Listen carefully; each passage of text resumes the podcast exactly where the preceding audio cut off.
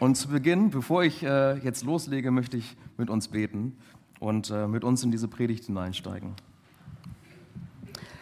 Vater im Himmel, so danke ich dir dafür, dass wir hier heute versammelt sind. Und ich danke dir dafür, dass wir das unter deinem Wort tun. Hey, in deinem Wort sagst du so viel über das Thema Geld. Und Geld geht uns alle was an, ob wir wollen oder nicht. Geld ist mehr als nur die, das Papier oder die Münzen. Hey, mit Geld ja, realisieren wir uns auch Träume, die wir haben, Wünsche, die wir haben. Und so ist Geld was ganz Persönliches. Und so bitte ich dich, dass du sprichst heute, dass du uns hilfst, einen guten Umgang zu finden und uns vor allem die Frage zu beantworten, woran hängen wir eigentlich unser Herz? Danke, dass du so viel über Geld sagst und dass du so praktisch bist. Danke, dass du ja Dinge vielleicht heute auch verändern kannst, unsere Perspektiven auch beeinflussen kannst die wir vielleicht vorher noch nicht hatten über Geld. Hilf uns, dass wir uns losmachen von den Zwängen, die Geld und Konsum so mit sich bringen und führ du uns in die Freiheit. Hilf du mir jetzt, dein Wort zu verkünden und hilf du uns, dass wir das mit, dass wir das hören können mit offenem Herzen, mit offenen Ohren, Heiliger Geist. Mach du uns verständig. Darum bitten wir dich in Jesu Namen. Amen. Ich freue mich wirklich sehr, dass ich hier sein darf und zu euch sprechen darf in der Christusgemeinde. Ist mein erstes Mal hier, ähm, obwohl ich, weil ich ja dort arbeite, auch so oft hier vorbeifahre. Ähm, ist das schon echt was Besonderes für mich. Und ich habe die Predigt provokanterweise Geld regiert die Welt genannt. Ähm, und das ist jetzt nicht meine Meinung, sondern das ist das, wie wir in dieser Welt und in dieser Gesellschaft auch erleben, wie wichtig Geld ist, wie es uns beeinflusst, wie es uns prägt und wie es uns auch im Griff hat, ob du das jetzt willst oder nicht. Ohne Geld lässt es sich schlecht leben. Ich glaube, daran sind wir uns einig. Aber wenn Pastoren über Geld sprechen, dann denkt man sich oft, oh, was kommt jetzt, ne? Jetzt geht es bestimmt ums Geben. Oder noch schlimmer, die Gemeinde will bauen. Oh nein. Ey, alles bloß nicht als bauen. Aber keine Angst, ich will mit dieser Predigt Weder, dass ich euch sagen will, ihr müsst mehr geben, noch, glaube ich, liegt hier ein Bauprojekt irgendwo in der Schublade. Ich weiß es nicht. Aber das ist nicht der Grund, warum ich darüber reden möchte. Sondern, hey, wir leben in Zeiten, wo die Preise gestiegen sind. Wir leben in Zeiten, wo viele sich fragen, was habe ich morgen noch zur Verfügung? Und diese Predigt soll helfen, soll ermutigen, soll dir zeigen, die Bibel spricht über Geld auf eine Art und Weise, die ermutigt, erbaut, die praktisch ist, wo wir in Zeiten von Verunsicherung erleben können, wir müssen nicht den Zwängen dieser Welt unterliegen.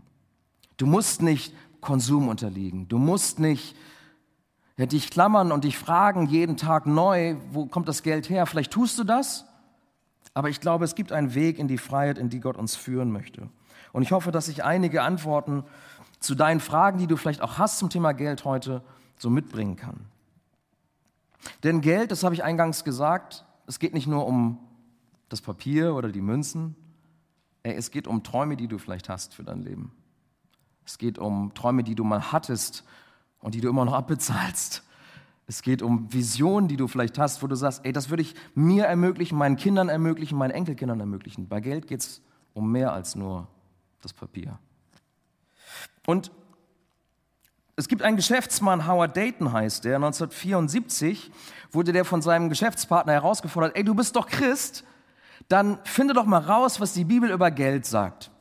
Und dann hat er das gemacht. Der hat so eine Art Studie, ähm, ist er dann losgegangen, hat die Bibel genommen und wirklich sich versucht, jeden einzelnen Vers anzuschauen zum Thema Geld, zum Thema Vermögen und Umgang damit.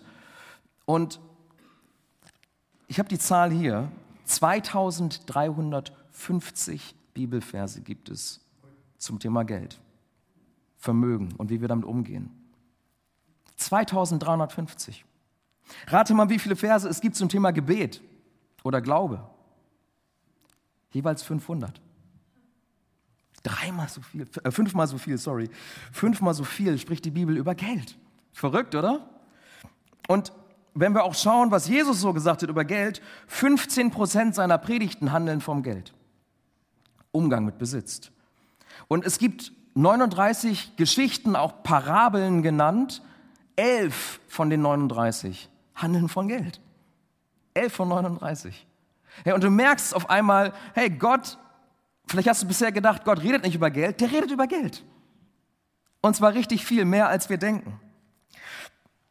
Und der Howard Dayton, als er zu diesem Ergebnis kam, hat er gesagt, diese Studie hat mich radikal und nachhaltig verändert. Von jemandem, der Geld angebetet hat, zu jemandem, der Jesus dienen möchte. Das ist das, was ihm passiert ist, als er diese Verse über Geld gelesen hat. Und es ist mein Wunsch für uns, dass das auch bei uns passiert, wenn wir uns jetzt mit diesem Thema befassen. Er hat mehrere Bücher geschrieben zum Thema Geld und Umgang damit, die uns helfen sollen. Und ähm, bis heute hat er über 50 Millionen Menschen damit erreicht. Nicht nur mit diesen Büchern, sondern auch mit Kursen, die er anbietet, wo er Menschen hilft, wo er uns helfen möchte, wie wir einen guten Umgang finden mit Geld und mit Vermögen und Besitz. Warum, vielleicht fragst du dich das, warum spricht die Bibel mehr über Geld als über Gebet oder Glaube? Ist komisch, oder? Hast du dich das mal gefragt? Oder vielleicht fragst du dich das jetzt. Der Grund ist, dass Gott weiß, bei Geld geht es um mehr. Gott weiß, da geht es um Träume, um Wünsche. Gott weiß, da geht es um Dinge des Herzens. Und so sagt es auch die Bibel, denn wo dein Schatz ist, da ist auch dein Geld. Nein, da wo dein Schatz ist, da ist auch dein Herz. Wo dein Schatz ist, da wo du dich anhängst, da wo du festhältst, da ist dein Herz, sagt die Bibel. Sagt Jesus wortwörtlich in der bedeutendsten Predigt, die es gibt, der Bergpredigt. Und da will ich einsteigen mit uns. Denn in der Bergpredigt beschreibt Jesus, worauf es ankommt, wenn wir ihm folgen möchten. Das ist so, wenn du dir verschiedene Predigten von Jesus anschauen möchtest, das ist die Predigt. Schau da rein in Matthäus 6. Und er sagt, hey, wir sollen, wenn wir Christen sind, wenn wir ihm nachfolgen wollen, dann sollen wir nicht materiellen Dingen oder er nennt das irdischen Schätzen nachjagen, sondern himmlischen Schätzen. Den Dingen, die ewig sind, die Bestand haben. Gott wünscht sich für uns, dass unsere Sehnsucht nicht ist, vielleicht kennst du noch die alte Sparkassenwerbung, mein Haus, mein Auto, ne? die Karten, die so auf den Tisch gelegt werden. Weiß ich, wer kennt das noch? aus dem Fernsehen? Ja, so einige. Ne? Herr Gott wünscht sich, dass das nicht unsere Sehnsucht wird, sondern dass wir uns sehen danach, dass wir nicht Dinge gewinnen in unserem Leben, sondern Menschen gewinnen für Jesus. Dass wir den Himmel gewinnen. Und deswegen sagt Jesus in Vers 24, ihr könnt nicht Gott dienen und dem Mammon. Es geht nicht. Wir können nicht zwei Dinge gleichzeitig nachjagen. Das funktioniert nicht. Und er sagt einen Satz, der fordert dich vielleicht heraus. Mich hat er herausgefordert. Er sagt, in Bezug auf Geld und Umgang damit und wo wir unser Herz ranhängen, sagt er, sorgt euch nicht. Sorgt euch nicht um euer Leben. Ist leicht gesagt, ne? Sorg dich nicht um dein Leben. Vielleicht denkst du dir, ey, was, was fällt dem ein? Sorg dich nicht um mein Leben. Ich sorge mich den ganzen Tag um mein Leben. Wenn ich morgens aufstehe, sorge ich mich, wie ich in die Stadt komme, weil wieder die Bauern unterwegs sind mit den Traktoren. Und wenn ich auf der Arbeit bin, sorge ich mich, was passiert mit meinen Kindern währenddessen. Und wenn ich nach Hause komme und dann beginnt ein neues Jahr und ich frage mich, was passiert jetzt? Steuern und jobmäßig und das alles. Und dann sagt Jesus hier einfach, sorgt euch nicht um euer Leben. Einfach so dahingesagt. Aber wie schwer ist das bitte zu befolgen? Und Jesus meint diesen Satz aber genauso, wie er ihn gesagt hat. Genauso meint er ihn. Und er führt das aus. Er sagt, sorgt euch nicht um euer Leben, was ihr essen und trinken werdet. Auch nicht um euren Leib, was ihr anziehen werdet. Ist nicht das Leben mehr als die Nahrung und der Leib mehr als die Kleidung? Hey, ist dein Leben nicht mehr? Ist dein Leben nicht mehr als das, was du hast? fragt Jesus. Und die Antwort auf diese Frage ist natürlich ja. Unser Leben ist mehr als das, was wir essen. Unser Leben ist mehr als unsere Kleidung, die wir anziehen. Unser Leben ist mehr als diese materiellen Dinge. Natürlich ist unser Leben mehr. Aber manchmal tun wir so, als wäre das alles. Manchmal sorgen wir uns so stark darum. Überleg dir doch mal, wie viele Gedanken machst du dir um Essen, Kleidung, um materielle Dinge den Tag über? Überleg mal. Wie viele Gedanken machst du dir darum? Und überleg mal im Verhältnis dazu, wie viele Gedanken machst du dir um geistliche Dinge? Darum, dass Menschen verloren gehen, wenn sie Jesus nicht kennenlernen. Überleg mal, ob das im, in einem richtigen Verhältnis steht. Und damit will ich nicht sagen, dass wir uns gar nicht darum sorgen sollen. Ne? Also ich, ich hoffe, du hast heute Morgen gefrühstückt. Sonst wirst du unruhig, sonst merke ich dann irgendwann so eine, so eine Unruhe hier im Raum. Immerhin habt ihr Kaffee vorne bekommen und was zu trinken. Das gibt es bei uns nicht, weil sonst gibt es Flecken auf dem Boden.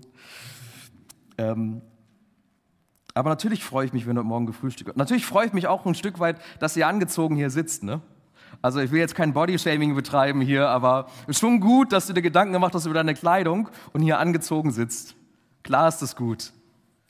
Aber überleg mal, steht, stehen die Gedanken, die wir uns machen um Kleidung, Nahrung im Verhältnis zu dem, wo wir uns Gedanken machen um die Dinge, die ewig sind?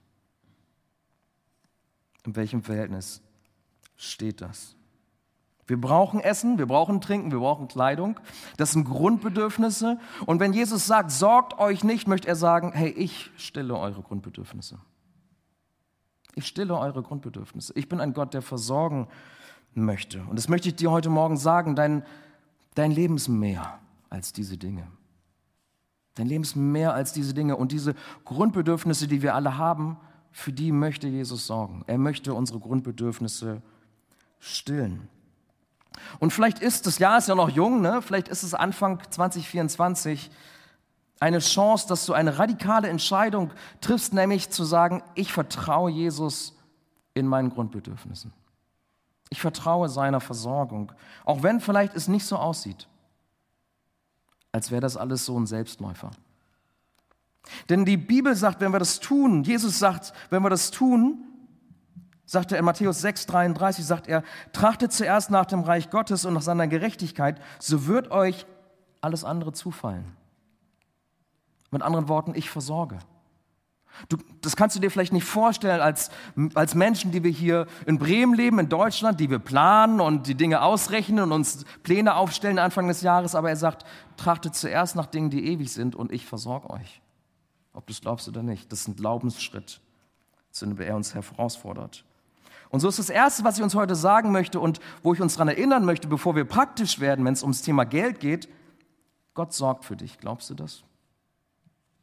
Gott sorgt für dich. Er kümmert sich um deine Grundbedürfnisse. Jesus sagt in Vers 26, so wie er die Vögel am Himmel versorgt, so versorgt er dich. Nur dass du ihm wichtiger bist und wertvoller bist als irgendwelche Vögel am Himmel. Und by the way, diese Vögel sitzen ja nicht irgendwo und warten, dass das Essen kommt. Ne? Die tun auch was dafür, dass sie versorgt werden. Aber Jesus sagt, ich versorge euch. Ich kümmere mich um euch. Du brauchst dich nicht sorgen, weil ich dich versorge. Vielleicht ist das ein Gedanke, der dir Angst macht, loszulassen, aber vielleicht ist es einer, der zu Beginn dieses Jahres befreiend sein kann, zu sagen, ich möchte Gott neu vertrauen mit meinen Grundbedürfnissen und ich möchte mich nicht sorgen. Ich möchte mich nicht sorgen. Ich möchte ihm vertrauen, dass das, was er sagt in seinem Wort, wirklich stimmt. Hey, den zweiten Punkt, den ich heute machen möchte, heute Morgen, ist, Gott gehört sowieso alles. Gott gehört sowieso alles. Die Bibel sagt das ganz am Anfang, 1. Mose 1, 1 und 2. Am Anfang schuf Gott Himmel und Erde und die Erde war wüst und leer. Alles, was wir sehen können und alles, was in dieser Welt ist, ist von ihm. Er hat die Welt geschaffen. Und wir neigen als Menschen zum Vergessen. Wir schauen auf das, was Menschen errichten. Wir schauen auf Elon Musk und all die anderen großen Erfinder und Unternehmer und bewundern sie dafür, was sie erschaffen. Aber der, der die Welt geschaffen hat, ist Gott selbst. Ihm gehört sowieso alles, weil er diese Welt geschaffen hat. Im Psalm 89, 12, da heißt es, dir gehört der Himmel und dir gehört die Erde. Ja, die Welt mit allem, was auf ihr lebt. Du hast sie geschaffen. Herr Jesus hat dich geschaffen, Jesus hat mich geschaffen, uns erdacht, uns geformt im Mutterleib. Er hat diese Welt gemacht. Ihm gehört sowieso alles. Und ich weiß nicht, ob das dich verun also verunsichert gerade, aber mich beruhigt es zu wissen, alles gehört ihm. Alles gehört ihm. Er versorgt. Alles gehört sowieso ihm. Das entspannt mich, ganz ehrlich. Und ich hoffe, dass es auch dich entspannt. Und Gott hat eine Entscheidung getroffen, ganz am Anfang schon, als er diese Welt schuf, dass er gesagt hat, hey, aber ich traue euch etwas zu. Ich traue euch, euch, zu, dass ihr das, was ich geschaffen habe, verwaltet. Ich traue trau euch zu, dass ihr gute Treuhänder seid, so wie die Bibel das sagt. Dass ihr gute Verwalter seid für meine Schöpfung. Das ist eine Entscheidung, die hat Gott ganz am Anfang in seinem Wort schon getroffen. Und an dieser Entscheidung hält er fest. Du darfst wissen, du bist, ob du es möchtest oder nicht, ein Treuhänder Gottes, ein Verwalter Gottes. Du darfst das, was er geschaffen hat, verwalten. Und die Bibel vertraut, also Gott selbst vertraut uns sein Eigentum an. Er hält dich für vertrauenswürdig. Du dich selbst vielleicht manchmal nicht so, aber er hält dich für vertrauenswürdig, dass er dir sein Eigentum anvertraut. Vielleicht fragst du dich gerade, was ist ein Treuhänder? Weil du dieses Wort irgendwie noch nie gehört hast oder sagst, das klingt irgendwie sehr alt. Hey, ein Treuhänder hat die Pflicht, sich um das zu kümmern, was ihm anvertraut worden ist, ohne dass es ihm gehört. Das ein Treuhänder. Ein Treuhänder hat kein Recht auf Eigentum, sondern nur Pflichten gegenüber diesem Eigentum. Und die Bibel bricht diese Pflicht runter auf eine einzige Eigenschaft, die ein Treuhänder haben muss. Da heißt es in 1. Korinther 4, Vers 2, und was erwartet man von jemandem, der eine Aufgabe anvertraut, der, dem eine Aufgabe anvertraut ist, von einem Verwalter? Man erwartet, dass er sie zuverlässig ausführt. Wenn du denkst, kann ich Treuhänder sein für Gott? Hey, alles, was du tun musst, ist zuverlässig sein, sagt die Bibel. Das ist alles, was du tun musst. Zuverlässig zu sein. Er vertraut uns diese Welt an. Wie wir damit umgehen, merken wir, klappt nicht so richtig. Ne? Er vertraut dir Dinge an, Besitz an, Vermögen an. Und eines Tages werden wir vor ihm stehen und er wird uns fragen, was hast du damit gemacht? Was hast du damit gemacht, mit dem, was ich dir anvertraut habe? Warst du zuverlässig oder warst du das nicht? Und ich möchte dir mit dieser Frage und mit diesem Szenario, dass du einmal vor ihm stehen wirst und diese Frage beantworten musst, aber keine Angst machen. Denn du kannst ein guter Treuhänder sein. Du kannst eine gute Treuhänderin sein. Es gibt Bereiche, fünf Stück an der Zahl, in denen wir in Bezug auf Geld und Vermögen Treuhänderschaft ausüben können. Fünf Bereiche gibt es. Das erste ist ganz einfach, Geld verdienen. Das zweite, wir können Geld geben. Das dritte, wir können Geld sparen und investieren. Das vierte, wir können es ausgeben. Das können wir besonders gut. Und das fünfte ist, wir können Geld leihen oder jemandem schulden. Das sind die fünf Bereiche, in denen wir Treuhänderschaft ausüben können.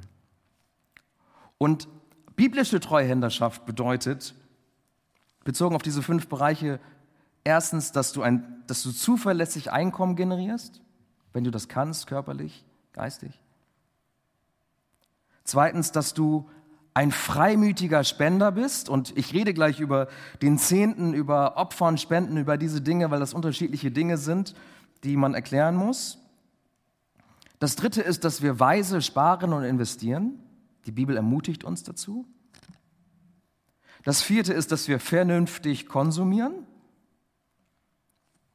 Und in Bezug auf das Schuldenmachen, dass wir bestenfalls keine Schulden machen. Das sind so fünf Prinzipien, die ich uns so an die Hand geben möchte und die ich uns ein bisschen noch mal näher erklären möchte, damit wir in der Lage sind, gute Treuhänder zu sein. Denn worum geht's? Es geht darum, dass wir in diesen fünf Bereichen Gott die Ehre geben, mit dem, was er uns anvertraut.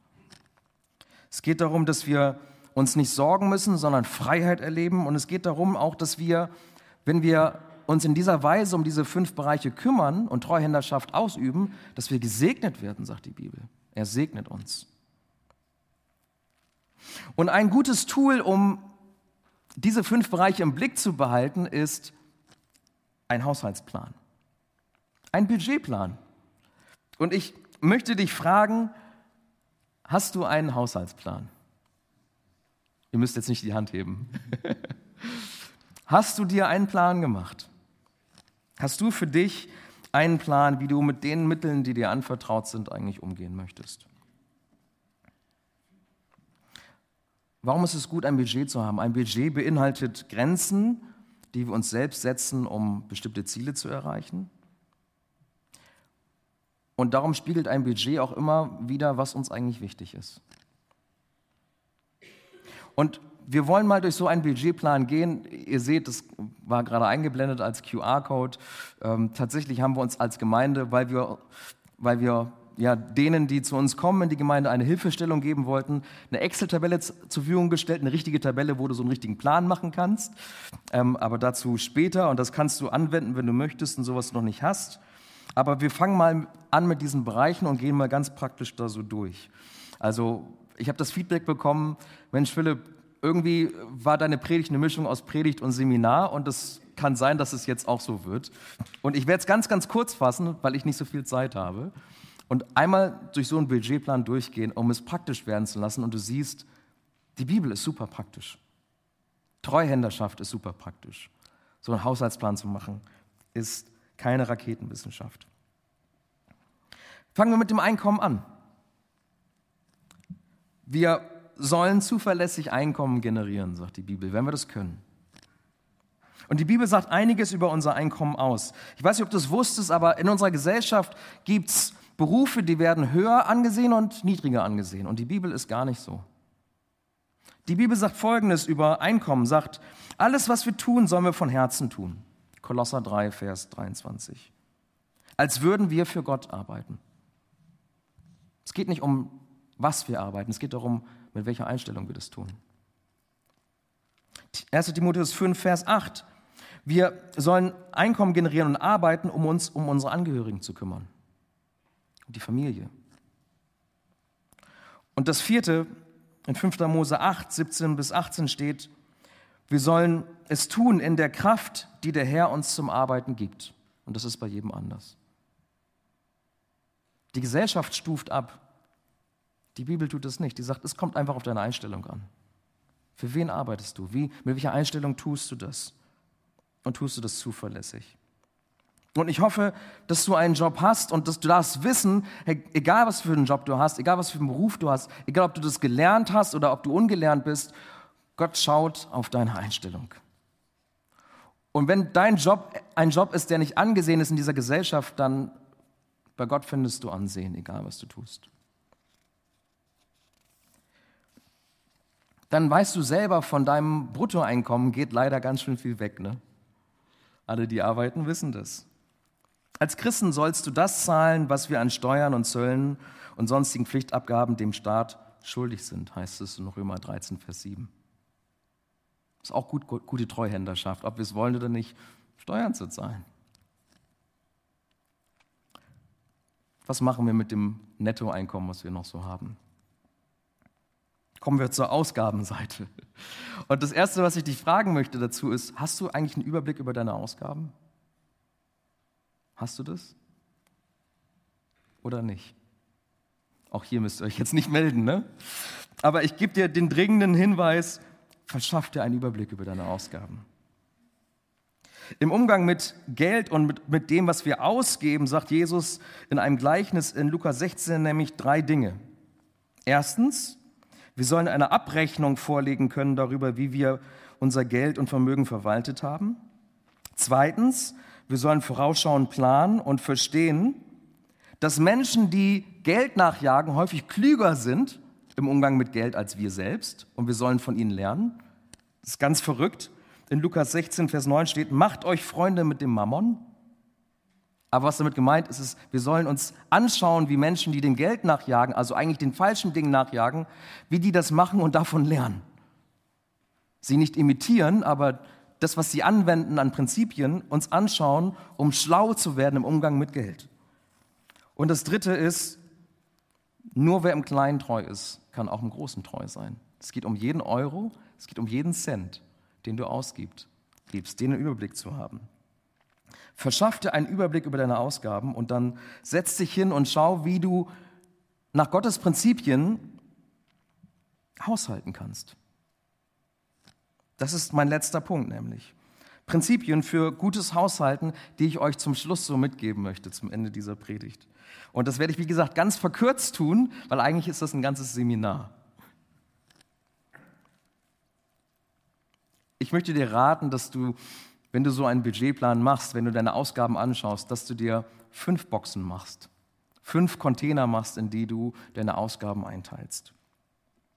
Das Erste, was wir tun sollen, sagt die Bibel, ist zu geben. Jetzt rede ich doch über das Geben. Aber ich tue es, weil die Bibel das tut. Für die meisten Menschen ist es das Letzte, was wir tun, so am Ende des Monats oder ich gucke mal ins Portemonnaie, was habe ich noch und okay, dann kriegt noch die Gemeinde was oder so. Aber die Bibel sagt, es ist das Erste, was wir tun sollen. Warum? Weil wir damit signalisieren wollen, nämlich genau das, was ich anfangs sagte, alles, was ich habe, gehört Gott. Deswegen gebe ich das Erste ihm. Und 10 Prozent, der Zehnte, sind ziemlich viel. Und vielleicht denkst du dir so, boah, wie dreist ist Gott, aber es soll wehtun. Es soll wehtun, weil es uns erinnern soll daran, ihm gehört alles. Ihm gehört alles. Er kommt zuerst. Und es ist auch eine Antwort auf das, was er für uns getan hat der uns geschaffen hat und der uns, das sagt die Bibel, Jesus hat einen Preis bezahlt für uns. Deswegen manchmal fragen Leute, ja, aber das ist doch eine alttestamentliche Geschichte. Was ist denn mit dem Neuen Testament? Das Neue Testament hält uns nicht daran, den Zehnten zu geben und sagt, du musst den Zehnten geben. Aber das Neue Testament sagt, hey, wenn Jesus einen Preis für dich bezahlt hat und dich erkauft hat, dann bist du ermutigt, vielleicht sogar noch mehr zu geben. Es ist keine Pflicht, aber es ist ein Signal, was du geben kannst, indem du sagst, mein Herz ist auf himmlische, ewige Dinge ausgerichtet. Und das Beste, das Erste, was ich habe, das gebe ich ihm. Das ist die erste Box, der Zehnte. Und die beste Art und Weise, wie wir das tun können, ist, so mache ich das, wenn das Geld reinkommt, geht es per Dauerauftrag direkt weg. Denn Geld, was wir nicht in die Finger bekommen, geben wir nicht aus. Deswegen nehme ich es mir selber weg. Und ich möchte dich ermutigen, weil das ein Glaubensschritt ist. Als ich noch als Reinigungskraft gearbeitet habe, habe ich 450 Euro gehabt und ich habe trotzdem meinen Zehnten gegeben. Als ich im Studium dann mehrere Jobs hatte und mein WG-Zimmer davon bezahlen musste, von den 700 Euro, die ich dann hatte, habe ich trotzdem meinen Zehnten gegeben. Nicht, weil ich es hatte, sondern weil ich gesagt habe, ich wollte zeigen, Gott, du bist an erster Stelle. Ich möchte immer signalisieren, dir gehört eigentlich alles. Und so habe ich über die Jahre, ich habe Daueraufträge, die habe ich seit 20 Jahren, die habe ich nur in der Höhe angepasst. Als ich Berater war, nach oben und jetzt, wo ich Pastor bin, wieder nach unten. so ist das leider. In der ersten Box, neben dem Zehnten, ist noch ein bisschen Platz für das, was die Bibel besondere Opfer oder Almosen nennt. Für die Dinge, wo du sagst, der Dauerauftrag ist rausgegangen, aber ich gehe am Bahnhof entlang und ich sehe jemanden, der ist in Not und der Heilige Geist hört mich an und sagt, Gib ihm einfach den Zehner, den du noch hast, und du gibst ihm den. Der war nicht eingeplant.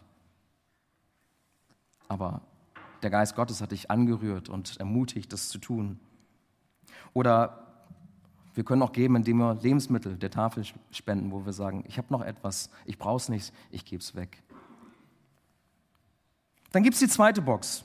In die zweite Box wandern bis zu 10 Prozent Nämlich, und das sind Dinge, die kommen jetzt nicht so direkt aus der Bibel. Die Bibel rät uns zum Sparen, aber diese Prozentzahlen, die kommen von Schuldnerberatungen, die gesagt haben, das raten wir Menschen, damit sie nicht in Armut geraten. Bis zu 10 Prozent unseres Einkommens sollen wir sparen. Die Bibel sagt Folgendes zum Sparen in Sprüche 21, 20. Im Hause des Weisen ist ein kostbarer Schatz an Öl, aber ein Tor vergeudet ihn. Wir sollen uns was anlegen, wir sollen was zurücklegen, wir sollen was sparen, wir sollen nicht das, was wir haben, einfach so ausgeben. Bis zu 10 Prozent. In die dritte Box kommen unsere Verbindlichkeiten. Was ist das? Wohnen, Nebenkosten, unsere Hypothek, die wir vielleicht haben. Für die meisten Menschen sind das 30 Prozent. Wenn du in einer Großstadt lebst, dann weißt du, Wohnkosten sind höher, sind das bis zu 40 Prozent. Das ist so der Bundesdurchschnitt. Und ist so der Rat von Schuldnerberatung, wenn du nicht in Schulden geraten willst, dass du 30 bis 40 Prozent zur Seite legst für Verbindlichkeiten. Ich habe es eingangs gesagt, die Bibel sagt, vermeide Schulden, mach keine Schulden. Denn wenn wir uns an jemanden verschulden, dann hat der Macht über uns. Aber wir wissen selber gleichzeitig, wer sich eine Wohnung, ein Haus kaufen möchte, der kann in unserem Land nicht anders, als eigentlich Schulden zu machen. Die vierte Box, das sind unsere Grundbedürfnisse. Essen, Trinken, Kleidung. Und das ist der Bereich, wo bis zu 30 Prozent unseres Einkommens reingehen. Und wenn wir nicht planen, leider noch viel mehr. Denn beim Thema Nahrung, beim Thema Kleidung, bei anderen Konsumgütern wissen wir, wir gehen der Werbung gerne auf den Leim. Ich habe selber, bevor ich Berater war, im Einzelhandel gearbeitet und habe dann als Unternehmensberater mich um Einzelhandelsunternehmen gekümmert. Ich kann euch sagen, alles, was in so einem Blatt steht, was du vom Supermarkt bekommst und dich zum Sparen ermutigen soll, soll dir eigentlich mehr Geld aus der Tasche ziehen. Jede Payback-Karte, Menschen, die eine Payback-Karte haben, geben 17 Prozent mehr Geld aus als Menschen ohne Payback-Karte. Alle Instrumente, die da sind, jede Werbung, die da geschaltet wird, hat das Ziel, dir noch mehr Geld aus der Tasche zu ziehen. Darauf könnte ich eingehen, nochmal im Detail, weil ich an diesen, Mechanismen selbst arbeiten musste. Ähm, und umso, umso emotionaler das Produkt, iPhone, Make-up, ich habe bei Douglas gearbeitet in der Zentrale, umso emotionaler das Produkt, umso weniger entscheiden wir rational, sondern geben es einfach aus. Grundbedürfnisse. Inwieweit bist du in der Lage, da zu widerstehen? Da zu sagen, ich plane das, ich gehe ich geh nicht einfach so in den Supermarkt und lass mich inspirieren, wie man das so positiv sagt. Denn das Inspirieren wird dazu führen, dass du mehr Geld ausgibst, als du eigentlich wolltest. Und alles ist dafür so angelegt. Die fünfte und letzte Box sind Wünsche, denn du darfst genießen. Wusstest du das als Christ? Du darfst auch genießen. Und Experten raten, maximal 20 Prozent sollte in diese Box gehen. Aber pass auf mit dem Konsum, pass auf mit dem, was die Werbung dir sagt. Aber du darfst genießen, natürlich darfst du das. Du darfst dich freuen an dem, was Gott schenkt und wie er dich versorgt. Und die meisten von uns, weil wir hier in Deutschland leben, werden über unsere Grundbedürfnisse hinaus versorgt von ihm. Das dürfen wir hier so erleben. Ich habe den QR-Code eben schon gesehen. Ich mache dir Mut, dich da mal ranzutrauen und dir so einen Budgetplan zu machen, dir eine Ausgabenübersicht zu machen und dir selbst Grenzen zu setzen und du wirst merken, diese Grenzen werden dich freier machen. Denn Geld regiert da zwar die Welt, aber Geld muss nicht uns regieren. Geld muss nicht uns regieren, sondern du darfst wissen, Gott versorgt dich. Gott möchte dich in Freiheit führen. Und du kannst Du sollst ein Treuhänder sein und du kannst, auch wenn du das bisher nicht warst, vielleicht bis heute nicht warst, du kannst ein guter Treuhänder sein. Das kannst du. Das traut er dir zu. Und ich habe dir ein paar Prinzipien an die Hand gegeben, super verkürzt. Wir können darüber gerne nochmal ins Gespräch kommen und wie gesagt, es gibt ganze Seminare dazu. Aber ich will dich so losschicken mit dieser verkürzten Fassung und mit so einigen Dingen, die ich hoffentlich ähm, angeregt haben, die Angst vor diesem Thema zu verlieren. Jesus möchte, dass wir unsere Sorgen um materielle Dinge tauschen, um einen Blick für sein Reich. Ein Blick auf das, was ewig ist. Und er sagt, alles andere wird uns zufallen. Glaubst du das? Es ist schwer zu glauben. Es ist schwer, wenn du in Armut bist oder arbeitslos bist, das zu glauben. Das ist eine Glaubensfrage. Ich lade dich ein, dass du da aufs Wasser gehst, auch was Geld angeht auch was Vermögen angeht. Deshalb zum Schluss. Wie steht es um dein Herz? Woran hängst du dein Herz? Glaubst du, dass dein Leben mehr ist als deine irdischen Bedürfnisse, als irdische Dinge? Vertraust du seiner Güte und dass er versorgt? Jetzt mal ganz ehrlich. Vertraust du ihm da? Fühlst du dich ermutigt, befähigt, guter Treuhänder zu sein? Gott vertraut dir, traut dir was zu, stellt dich hier in Gemeinschaft Wenn du selber sagst, ich weiß nicht, wo ich anfangen soll, dann sind hier Geschwister. Dafür sind wir in Gemeinschaft, auch für so ein Thema wie Geld, um uns gegenseitig zu helfen, damit nicht Geld dich regiert, sondern die Freiheit, die Jesus dir schenken möchte. Amen. Lass mich beten zum Schluss. Vater im Himmel, und so danken wir dir. Wir danken dir, dass du ein guter Gott bist. Wir danken dir, dass du die Welt geschaffen hast und alles, was in dieser Welt ist. Wir danken dir dafür, dass du uns geschaffen hast, uns erdacht, im Mutterleib geformt hast. Und wir danken dir dafür, dass du uns retten möchtest, auch retten möchtest vor Konsum, retten möchtest vor dem Geld, das diese Welt regieren möchte. Du möchtest uns in Freiheit führen. Du möchtest uns an einen Punkt führen, wo wir uns nicht mehr sorgen um Geld, sondern wo wir dir vertrauen. Selbst wenn das Portemonnaie leer ist, dir vertrauen und sagen, hey, du hast zugesagt, Jesus, dass du uns versorgst, so wie die Vögel am Himmel. Und darauf stellen wir uns, daran halten wir uns fest. Und wir wollen mutig im Glauben aufs Wasser gehen als gute Treuhänder. Und wir wollen das, was du uns anvertraust, auf eine gute Art und Weise einsetzen, sparen, vermehren. Und dazu brauchen wir deine Hilfe. Dazu brauchen wir deine Gunst. Dazu brauchen wir einander, denn mit Geld umzugehen ist so kompliziert. Und ich danke dir dafür, dass deine Bibel so, dass dein Wort so praktisch ist, dass die Bibel so praktisch ist. Ich danke dir dafür, dass du uns in Gemeinschaft stellst, hier in dieser Gemeinde auch, dass wir einander helfen können. Und ich danke dir dafür, dass du uns in diese Freiheit führen möchtest, wo wir zuerst nach deinen Dingen trachten können. Und du dich um alles andere kümmerst. Wo wir zuerst auf dich schauen können und auf dein Reich. Und alles andere sind Prinzipien guter Treuhänderschaft, die wir lernen können und die einfach so im Hintergrund laufen. Aber richte du unseren Blick von den materiellen Dingen hinauf zu dir. Darum bitten wir dich, darum bitte ich dich. Zu Beginn dieses Jahres, in Jesu Namen. Amen.